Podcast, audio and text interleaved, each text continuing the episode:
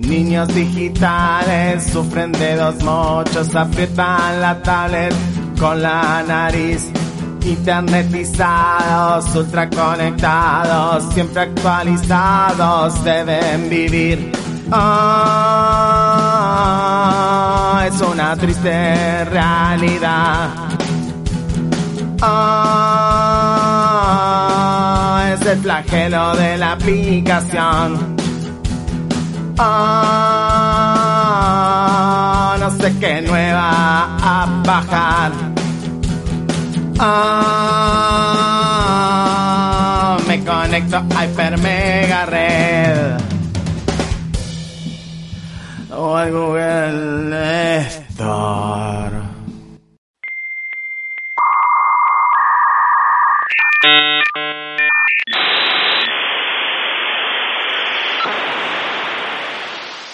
Nuevamente en el aire, Hiper Mega Red, nuestro programa, nuestro podcast, nuestro segmento, todo eso que hacemos con Iván Reiner sobre tecnología, sobre cómics, sobre series, sobre videojuegos y algunas que otras cosas más también. Mi nombre es Gabo Lev y ya le doy la bienvenida, está conectado, está conmigo a nivel digital, pero también a nivel real porque le mando un abrazo digital a la distancia a Iván Reiner. ¿Cómo andas, Iván? ¿Qué tal, Gabo? ¿Todo bien? ¿Vos? Bien, muy bien. Eh, contento de una nueva semana de Hiper Mega Red.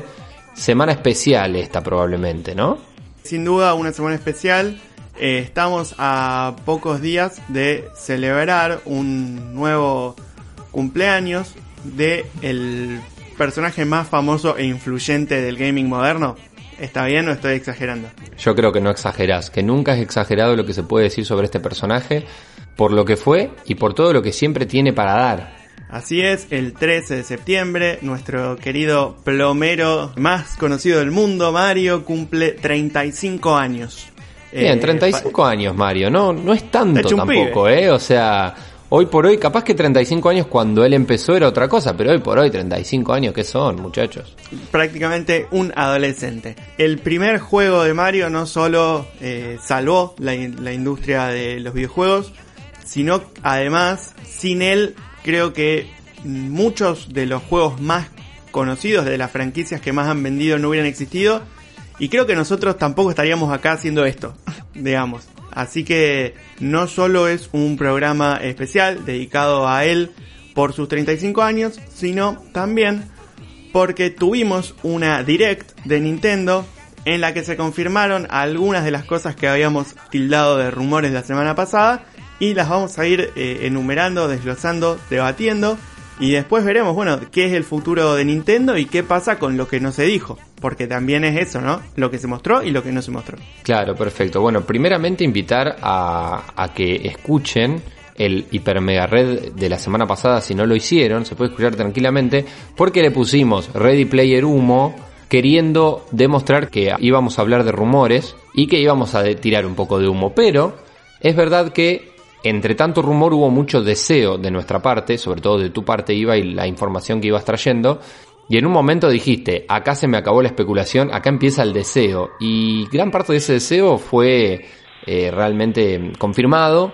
Y hoy por hoy podemos decir que es una realidad, que son anuncios reales. Sí, sin duda. Yo creo que el primer punto se queda en casa, se queda en la casa de Hiper Mega Red y veremos con los otros a ver si se van cumpliendo o no. Pero el primer punto me parece que nos lo quedamos. Bien, buenísimo. Y entonces, ¿por dónde arrancamos?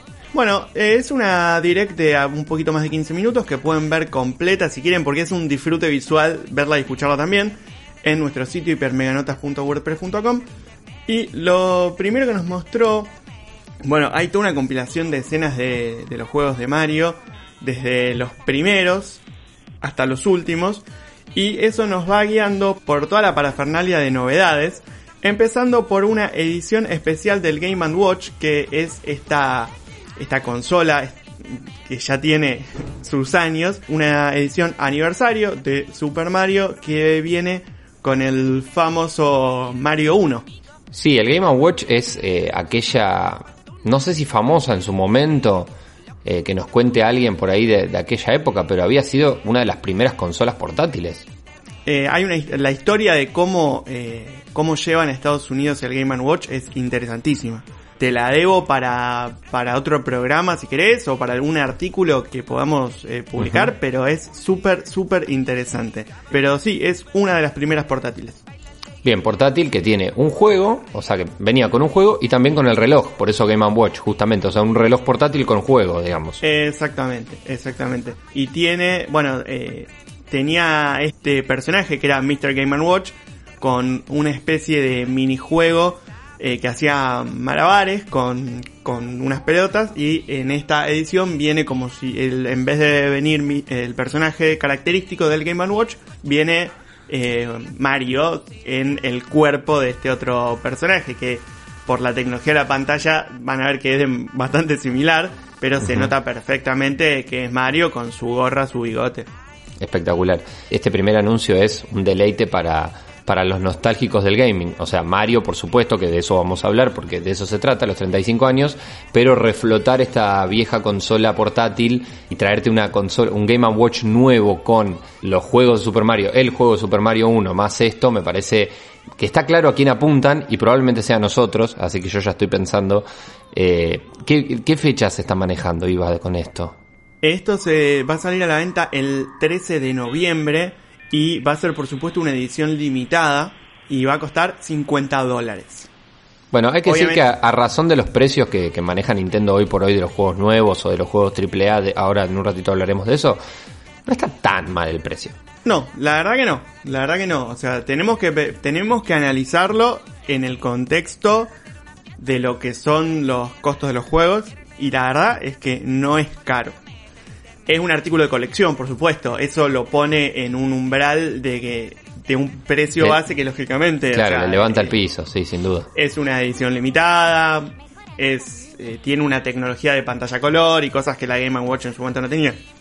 Pero pero bueno tiene un juego que lo podés jugar en cualquier lado hoy por hoy digamos. Sí, eh, sí, tiene... sí, No, hay, no hay que hacer mucho esfuerzo para encontrar el Mario 1 para jugar en, en lo que sea que estés, que tengas Lo jugás por internet, digamos, hoy por hoy, a ese gran Mario, aquel primer Mario. Ahora, eh, claro, qué buena idea que tuvieron, realmente. Qué buena idea que tuvieron es un subtítulo que le queda bastante bien a toda la direct. Pero, pero sí, a partir del 13 de noviembre se va a poder comprar 50 dólares, edición limitada como veníamos comentando.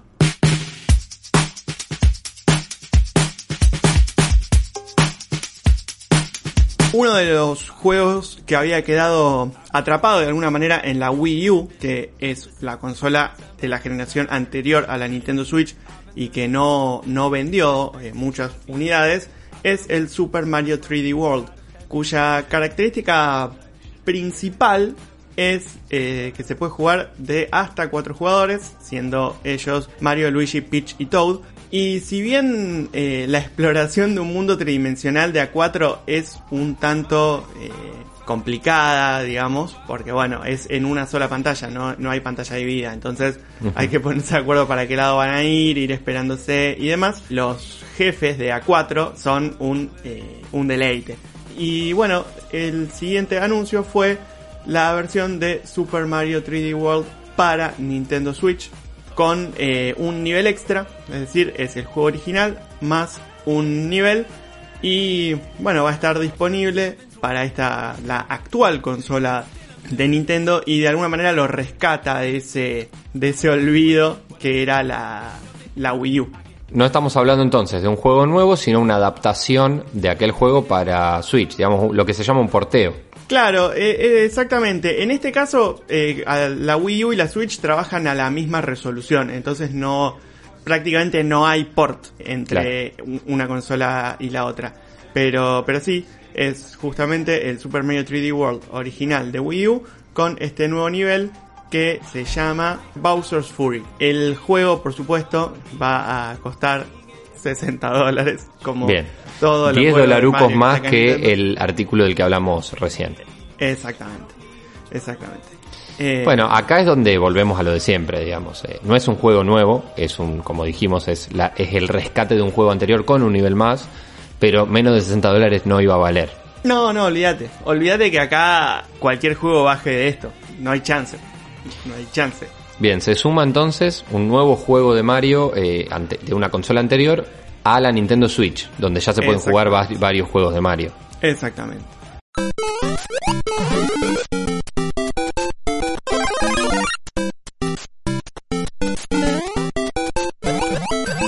Y siguiendo un poco con lo que fue esta direct, nos presentan una idea que es tan ridícula como genial. A ver. Te ubicas, eh, bueno, un Battle Royale, como puede ser Valorant, Fortnite, PUBG, cualquiera de ellos. Premisa, último jugador en pie gana, ¿sí? Hace un tiempo Nintendo lo mezcló con el Tetris. Y teníamos Tetris 99, que básicamente el jugador juega Tetris contra otros 98 jugadores hasta que el último que quede en pie gana. Lo recuerdo. Estaba muy interesante ese. Es tremendamente adictivo. Está juego. muy bueno ese juego. Es, o sea, uno dice, bueno, voy a jugar una partida para... Bueno, cuando te diste cuenta pasaron cuatro horas y, y, no y- puedes y soltar trajeron el al claro y además trajeron al Tetris un juego clásico espectacular a la novedad del Battle Royale o sea realmente le, le dieron un presente al Tetris interesantísimo Sin, sí, sí, sí, totalmente, totalmente. A ver, el- el- no vamos, estamos descubriendo nada hablando del Tetris, pero eh, esta especie de juego eh, que mm, está incluido dentro del abono online de, de Nintendo es, es increíble. Bueno, ahora imagínate esta misma premisa llevada al Mario 1, que del, del que veníamos hablando antes. Es un Battle. Royale de Mario 1. Es decir, uno juega contra otros 34 jugadores, porque este es el 35 aniversario. Entonces es un Mario 35, no un Tetris 99.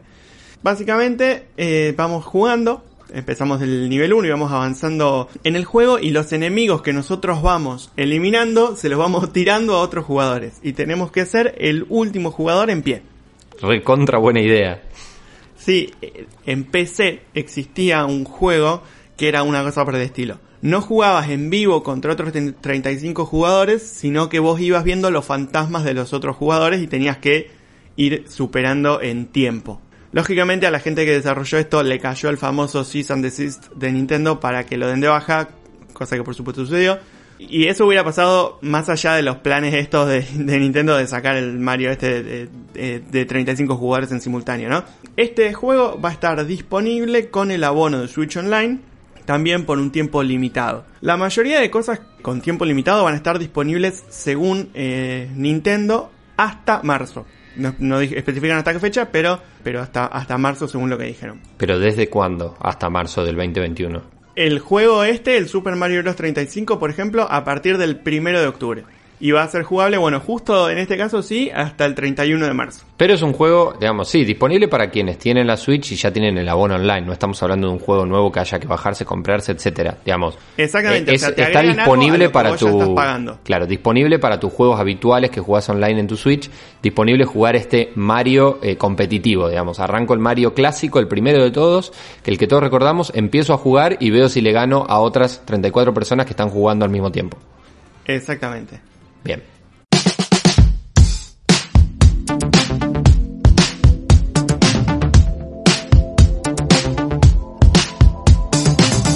Lo que sigue es tal vez una de las cosas más impresionantes que han presentado y es llevar el juego a de alguna manera la vida real. Te ubicas el Mario Kart.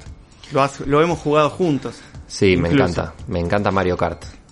Bueno, eh, Nintendo presentó un juguete que es un karting de, digamos, un, un autito que incorpora una cámara de realidad aumentada y vos podés eh, usarlo en cualquier superficie y jugar en tu Switch manejando este karting a radio control por donde vos, donde sea que estés y la cámara va indexando la pista. Hay una versión de Mario y una versión de Luigi por ahora. Y esto tiene que funcionar de la misma manera que se ve en el video. Porque si no, lógicamente no tiene... Si no sería un fiasco, pero si llega a Claro. funcionar así, como el tráiler que se puede ver en hipermeganotas.wordpress.com, es hasta de día revolucionario. Es, sí, es impresionante porque aparte te agrega todo lo que, toda la experiencia Mario Kart de en principio los otros competidores, los objetos que vos podés tirar, los obstáculos, se agrega virtualmente, digamos, es la parte de, la parte aumentada de la realidad aumentada. Claro, o sea, Eh. esto sería, a ver, eh, un autito que anda por mi casa y yo veo en la pantalla de la Nintendo Switch o del tele si está conectado al tele, veo mi living o donde sea que está jugando y además veo en ese, en ese mismo living a los otros competidores, a todo el entorno gráfico visual de Mario Kart. Exactamente. Hay que ver cómo funciona en condiciones de luz no tan buenas. ¿Qué pasa si se te cruza el perro por el medio? ¿Qué pasa si tenés el piso lleno de cosas? Hay un, montón de factores, ¿no? Pero si funciona como se No. ve en el tráiler es impresionante. Esto es como cualquier, como esas grandes películas de ciencia ficción que uno dice, la premisa es buenísima, vamos a ver cómo lo resuelven, pero la premisa ya es muy buena. Claro, exactamente. Muchas veces a- cuando hablamos de juegos que se están por venir, ten- eh, lo decimos lo mismo también. eh, se ve bárbaro, hay que ver después cómo se juega. Y en este caso de alguna manera sería lo mismo, o sea, la idea se ve genial. Hay que ver después cómo queda implementado en la realidad. Esto se llama Mario Kart Live Home Circuit. Va a estar disponible a partir del 16 de octubre de este año. Los dos modelos, a priori eh, Mario y Luigi, 100 dólares cada uno. Bien, acá sí pusieron el precio. Y pasa que es un juguete de, Alto. de Nintendo con realidad en la cámara, realidad aumentada. O Sí, sea, sí. el costo de producción tampoco debe ser No, muy bajo. acá te están diciendo, acá te, te- te estamos vendiendo tecnología de punta. Así que vamos, vamos a ver. En este caso no hay una fecha específica para, eh, digamos, como si fuera un juguete de edición limitada, en principio. Seguramente si esto funciona y tiene éxito, vayan agregando más personajes después. Pero bueno, en principio Mario y Luigi. Después eh, fueron mostrando muchos eventos que van a ir sucediendo desde ahora hasta eh, fines de, de marzo del 2021. Misiones en la página, elementos que se pueden comprar tipo pins, remeras, indumentaria. Va a haber en el Mario Kart Tour de celulares también va a haber eh, personajes especiales. En los tiendas de Nintendo va a haber remeras e indumentaria de edición limitada. Eh, bueno, han mostrado el stock de la de Nueva York, ya listo para, para las ventas, eh, por supuesto. Vamos a tener también un torneo de eh, Super Smash Bros. eh, con temática de Mario. Vamos a tener a Mario visitando distintos juegos de, Nintendo. como por ejemplo Splatoon, como por ejemplo Animal Crossing, que ahí eso pues ya es un desastre de ventas, con por supuesto muebles temáticos coleccionables de, eh, de Mario. Y productos, bueno, eh, brandeados con la marca. O sea, una- hay unas zapatillas Puma, azules y rojas de Mario, ropa también de distintas marcas, eh, un Monopoly y un Shenga de Mario, figuras de acción, Lego, de todo, básicamente. Que bueno, se puede seguir todo esto en supermario35.com, que es la página oficial del aniversario. Eh, veremos qué de todo esto llega acá, si es que, digamos, pero bueno, Nintendo está, eh, está tirando la casa por la ventana para nosotros que nos habíamos quejado de la, de la comunicación, ¿no? Bueno, ahí está. Todo, eh, todo en lo que estaban trabajando son estas cosas que, bueno, básicamente que estamos comentando. Bien, Nintendo centrándose en su personaje que cumple 35 años y que a ellos les hace seguir ganando fortunas, por un lado, y seguir siendo eh, la marca fundamental de los videojuegos. Hace 35 años que lo es, y si tambaleó alguna vez con Sonic, tambaleó un poquito, y Mm. después me parece que nunca más. Mm,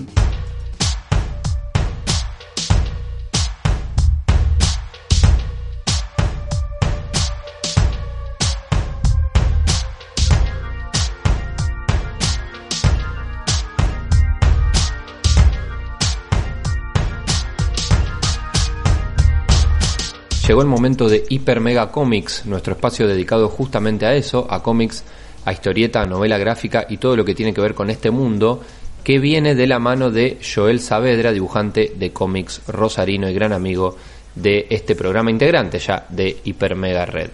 Joel, bienvenido una nueva semana por acá, muchas gracias. Buenas, un gusto estar acá, muchas gracias por la invitación, como siempre. Esta semana dejamos atrás eh, el ciclo de Batman y, como había prometido, traje una nueva historieta, esta vuelta Silver Surfer Parábola se llama. nos cruzamos de vereda, digamos. Nos cruzamos de la vereda de a la vereda Marvel. Sí, sí, había que hacer un poco de balance. Veníamos ya de un mes súper cargado, a- más allá de las de, de las reseñas también de, del fandom, así que había que, que ir a, a la casa de las ideas. Sí, no, no sea cosa que después solamente nos lleguen las regalías de DC y no las de Marvel, ¿no? Claro, no quiero que eh, se pongan celosos y tomen algún tipo de, de represalia contra el programa, ¿no es cierto? Es verdad que igualmente quizá quien nos escucha puede llegar a percibir cierta, un poquito una línea de preferencia por una de las dos casas, una de las dos editoriales, pero lo vamos a dejar ahí picando. No, ¿eh? yo creo que eso no, eso, eso no. ¿Vos decís que no, que hay imparcialidad total? En mi- en mi caso- Objetividad 100%. En mi caso, eh, sin dudas, y me sincero en este momento.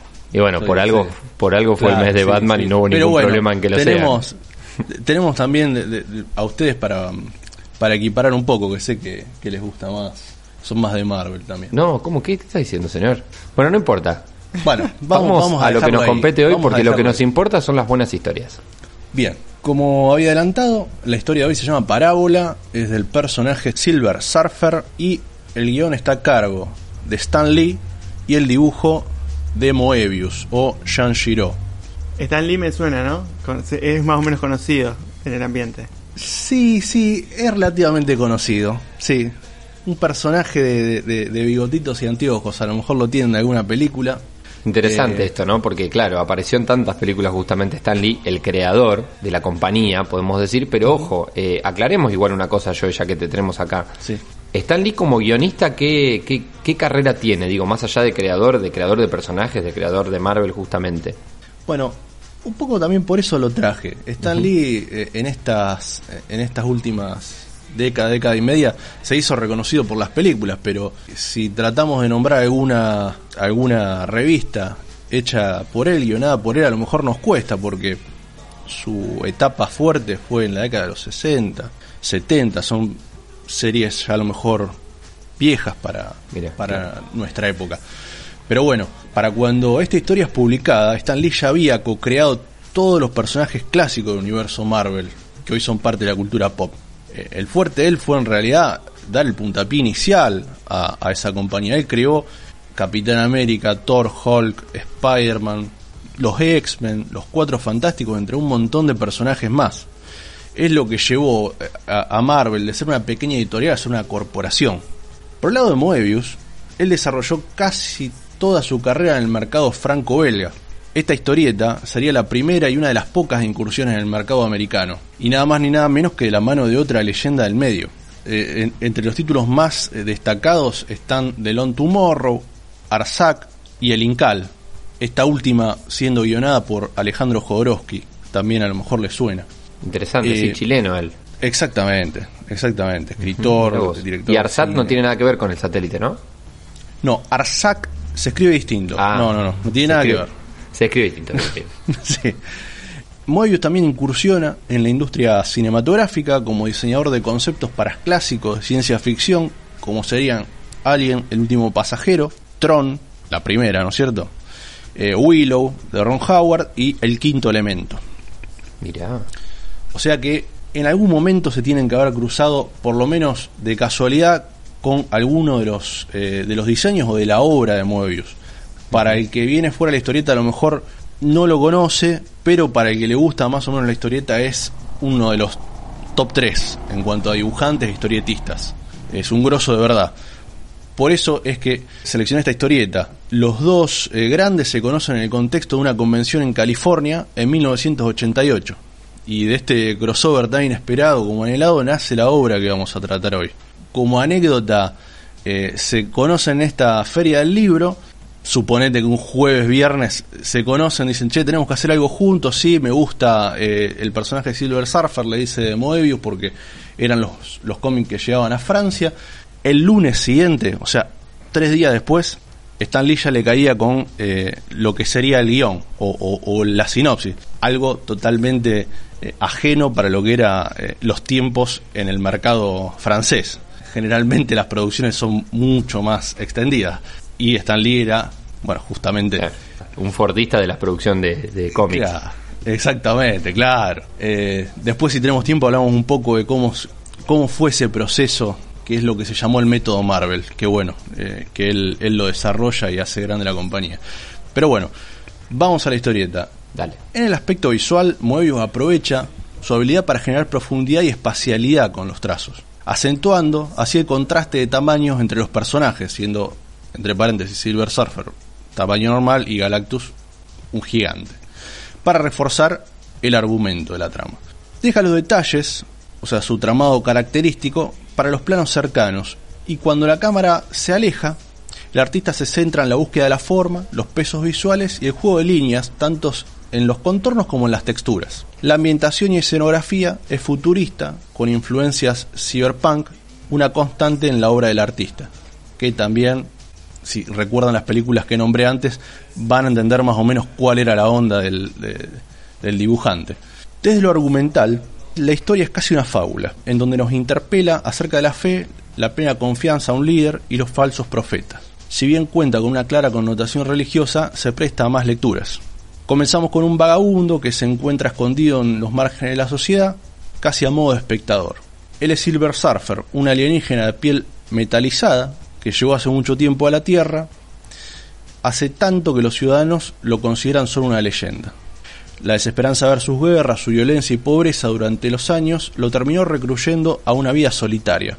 Pero hasta que un día algo enorme se aproxima a la Tierra, una nave como jamás habían visto aterriza en medio de la ciudad. De ella sale un ser imponente llamado Galactus, grande como una montaña, proclamándose ante el mundo como su nuevo dios y exigiendo obediencia a cambio de resolver sus males. Esto entonces consigue retirar a Silver Surfer del ostracismo para advertir a la humanidad del peligro que corren. El invasor es un viejo conocido suyo, un devorador de mundos, y él no va a permitir que acabe con la Tierra de la misma manera que acabó con su planeta de origen. Me gusta que nos traigas una historia de Silver Surfer, ya que más que nada lo conocemos por sus apariciones en Los Cuatro Fantásticos. Y es un personaje que tiene un trasfondo más allá de eso. Así es. Sí, él nace dentro de las, la serie de Silver, de, mm, perdón, de los Cuatro Fantásticos. Es invención de Jack Kirby, otro grosso genio del, del cómic eh, americano, un dibujante. Fue el co-creador con Stan Lee de un montón de los personajes que dije antes. Y nace casi como casualidad, por casualidad. El, personaje Galactus necesitaba un heraldo y Jack Kirby no quería dibujar más naves, entonces se le ocurre hacer un personaje que surfea en el espacio. Y así nace el personaje. Fantástico.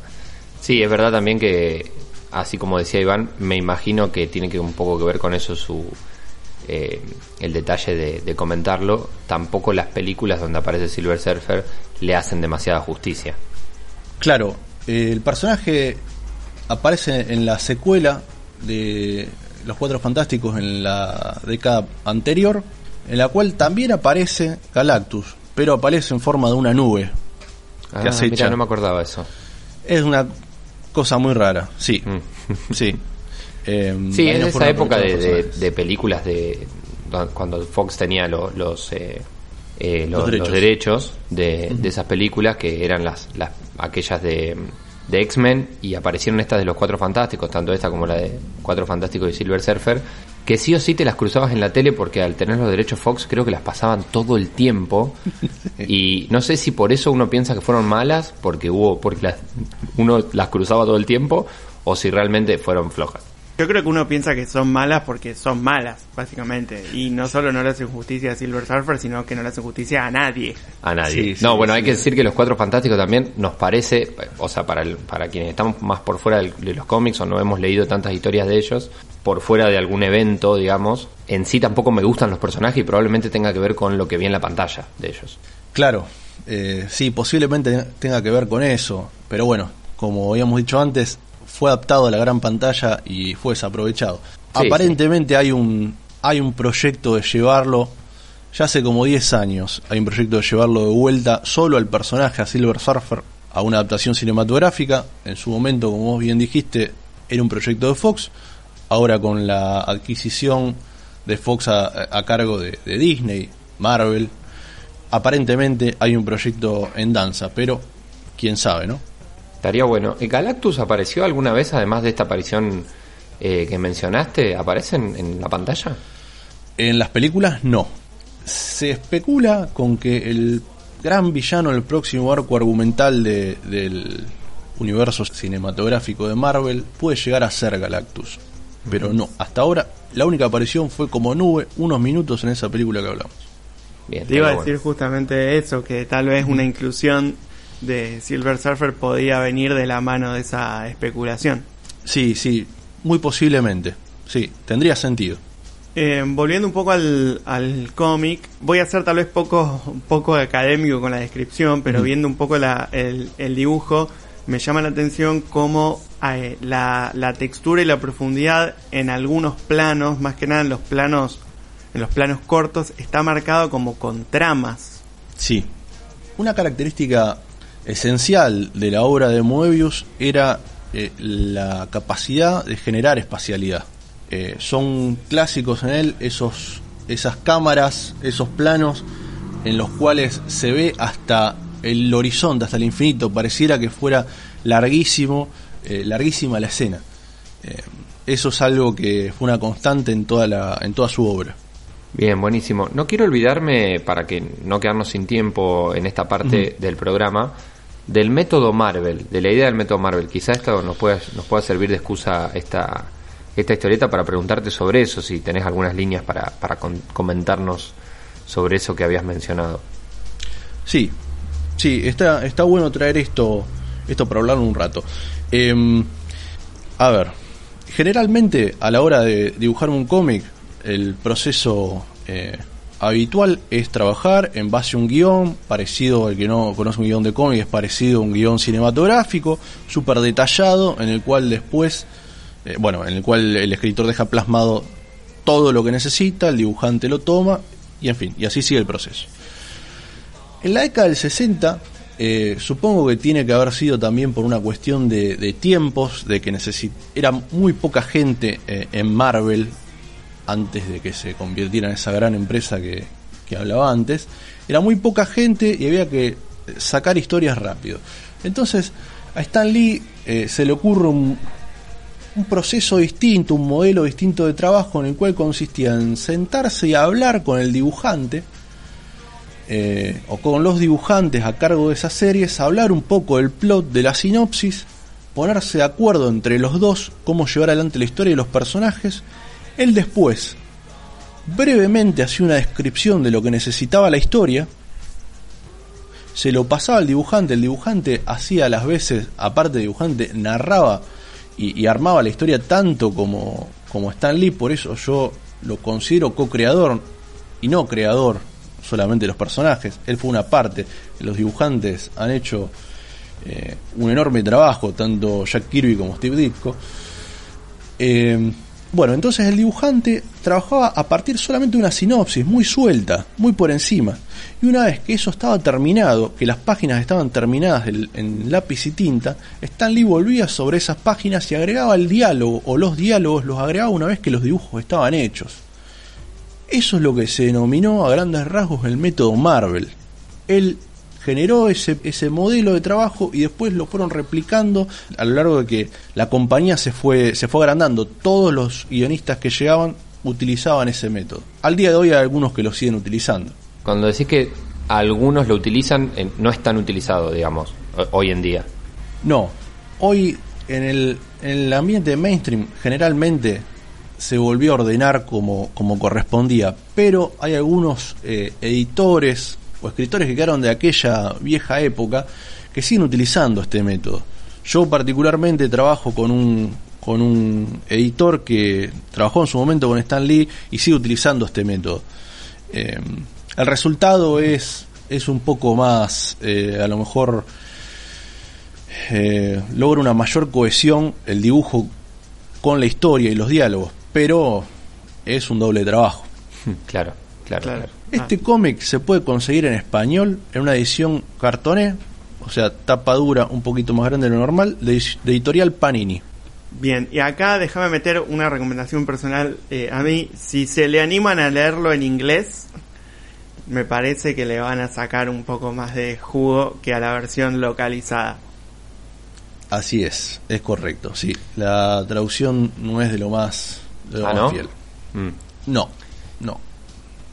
Bien, pero A menos esto no la que yo tiene que ver con la época, con la época, eh, con el año del que del que viene y cómo era la traducción en ese momento o, o con otra cosa. Depende del, del traductor ahí. Depende del traductor. Hay algunas traducciones que son, son malas. No saben interpretar la, la intención del autor o, o bien, bueno, no, no le pegan.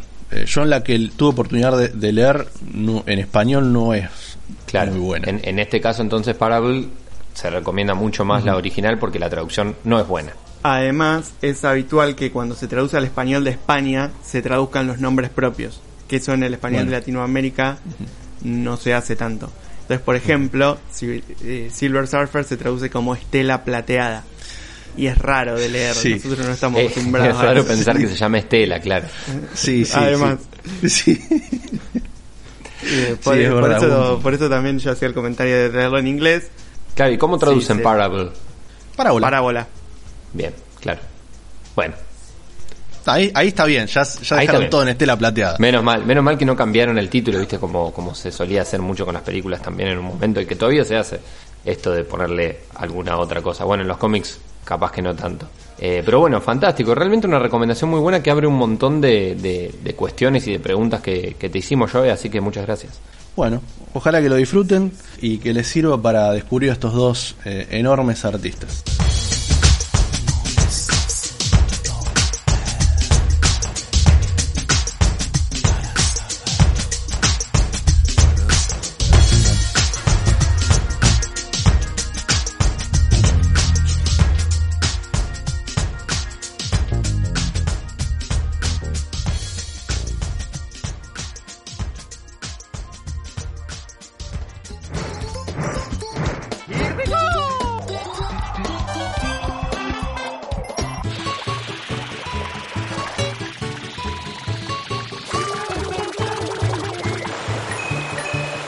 Otro de los anuncios que vimos en esta direct especial por el 35 aniversario de Super Mario que pueden ver completa en nuestro sitio hipermeganotas.wordpress.com fue la llegada de distintos juegos de Nintendo y Super Nintendo al online de eh, la Nintendo Switch. Nintendo Switch tiene una especie de consola virtual online, por ahora solo de Nintendo y Super Nintendo, en la que se pueden jugar eh, distintos juegos de estas consolas en la Switch. Sería como una especie de emulador, pero legal.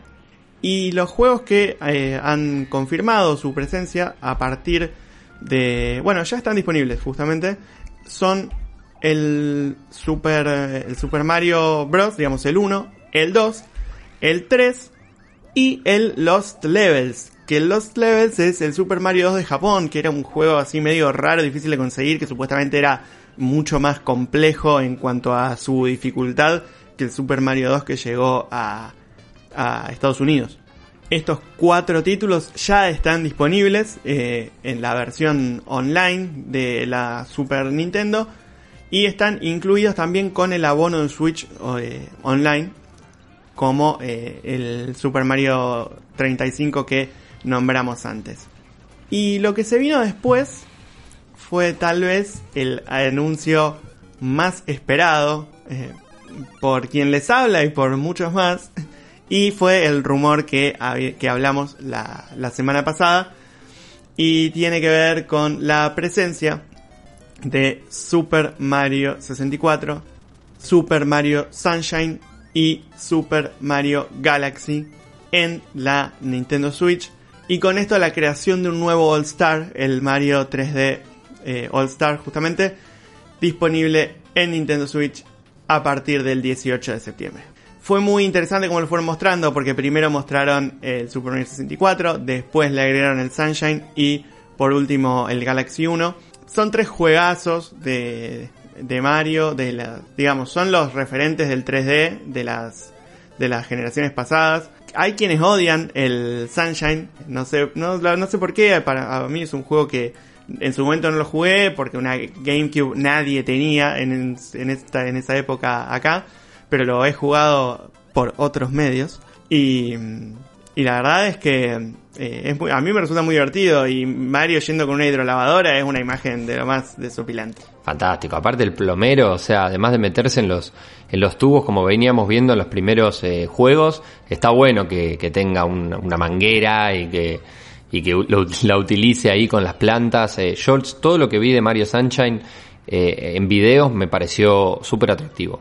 Sí, y, bueno, además de este Mario Sunshine, el Super Mario 64, que fue el primer Mario 3D, el que abrió la puerta para todo lo que vino después. Y a mi gusto, el, digamos, después del Odyssey, el que es el mejor Mario, el, el Super Mario Galaxy. Lo que está haciendo Nintendo es casi un- una declaración de principios de la portabilidad de Mario a eh, la nueva la- a su última consola, digamos. Y, le sigue dando vida, o sea, tanto eh, Mario sigue teniendo vida eh, como juego retro porque se puede jugar en la última consola de Nintendo, así como Mario le da vida a la Nintendo Switch porque le, le sigue agregando novedad a esta consola. Sí, sí, tal cual. Van trayendo eh, títulos anteriores. eh, no son remasterizaciones, no son reediciones, son los títulos originales, sí, sí con la resolución adaptada, más que nada del Super Mario 64, para que pueda funcionar en la Nintendo Switch. Además, incluyen estos tres títulos un apartado con la banda sonora de cada uno de los títulos porque la Switch se puede usar también como, como reproductor de música. También, por ejemplo, con el Super Smash se puede hacer lo mismo. y, y bueno, eh, se puede reproducir música con la pantalla apagada, digamos, tiene alguna funcionalidad. Y es como un, un extra, ¿no? Que acompaña a estos juegos que van a estar disponibles a partir del día 18 de septiembre para comprar de forma física, 60 dólares, siempre hablando, ¿no? Y eh, también de forma digital. Yo estuve chequeando en la Nintendo Store de Argentina y se puede hacer la reserva digital y cuesta 4.250 pesos. El dólar Nintendo es un poquito más eh, bajo que, que, el, que el dólar oficial, así que eh, si quieren y no tienen la, necesidad de tener la cajita, se los recomiendo que hagan la, la reserva por ahí. Lógicamente a eso hay que sumarle los impuestos, ¿no? Pero tenemos la posibilidad de traer estos grandísimos juegos a nuestra Nintendo Switch. Recordamos, a partir del 18 de septiembre se van a poder jugar, ya se puede pre-reservar. La edición física va a ser limitada, o sea que probablemente sea más difícil de conseguir y más cara. A reventa a nivel Argentina me refiero, ¿no? Eh, a nivel mercado internacional, siempre 60 dólares. En conclusión, al, bueno, no al día de hoy en realidad, sino al día 18 de septiembre, la cantidad de títulos disponible de, de Mario en Nintendo Switch es altísima y hay de lo más variado. Tenemos Mario Bros. Arcade Classics, Mario Bros. 1, 2, 3 y Lost Levels. El Super Mario World, que fue conocido acá como Yoshi's Island. Eh, el juego de golf de Mario de, Ne- de NES, el juego de Doctor Mario de SNES, el Super Mario 64, el Sunshine y el Galaxy. Y además tenemos el Super Mario Bros. U, que fue, fue una, es una reedición del de Wii U que ya está disponible para Nintendo Switch. Ah, se suma el 3D World.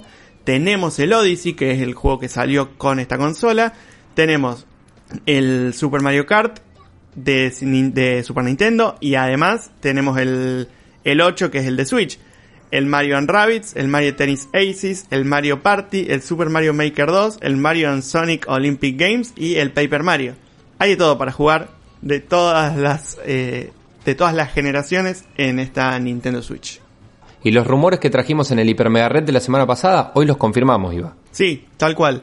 Respecto de eso, justamente, eh, también habíamos hablado de una nueva Nintendo Switch, no sé si recordás, Sí. eh, y de la, la posibilidad de ver algunos remakes de eh, Zelda.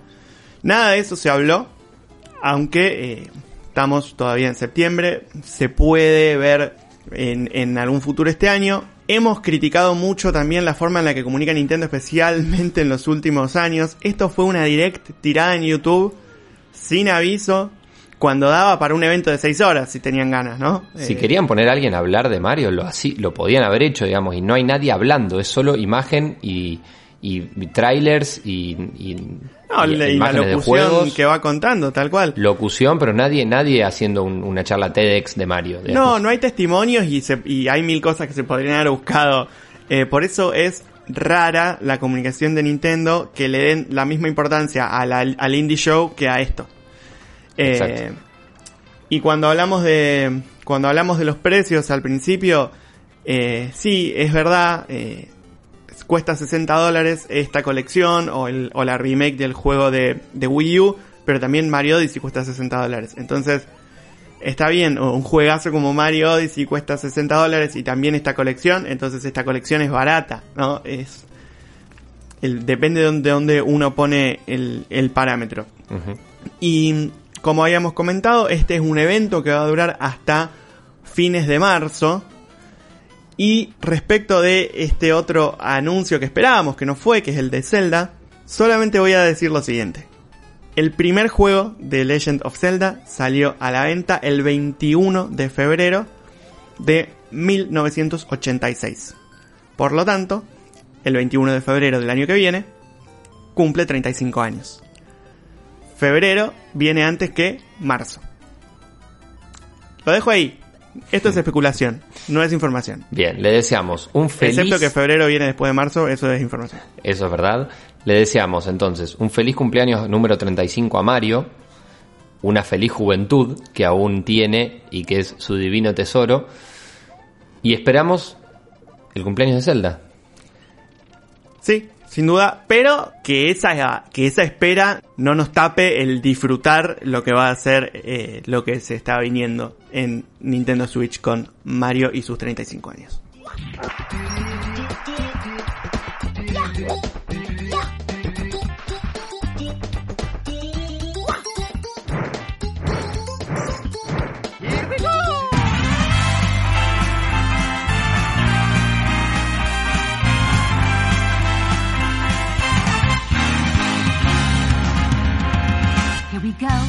No vamos a terminar este programa sin las recomendaciones videojueguiles de cada semana en Hiper Mega Red. Salimos del mundo Mario, pero tenemos muchísimos más juegos para hablar, juegos nuevos, juegos gratis, otros no tanto, pero todo eso te lo trae Iván Reiner, por supuesto. Sí, salimos del mundo Mario y hasta ahí nomás, porque esta cortina que nos acompaña es Jump Up Superstar, que es la canción emblema del Super Mario Odyssey. Es verdad, Eh, una, de las, las- una de las últimas canciones oficiales de Mario, me encanta. Eh, esta semana Epic Store nos regala solamente un título eh, y es un juegazo, no tengo nada más que decir que vayan y bájenselo, que es Into the Breach. Fue candidato a juego del año en 2018, si no me equivoco. Así que vayan y bájenselo. Es todo lo que tengo para decir. Y bueno, nos pasamos a Steam.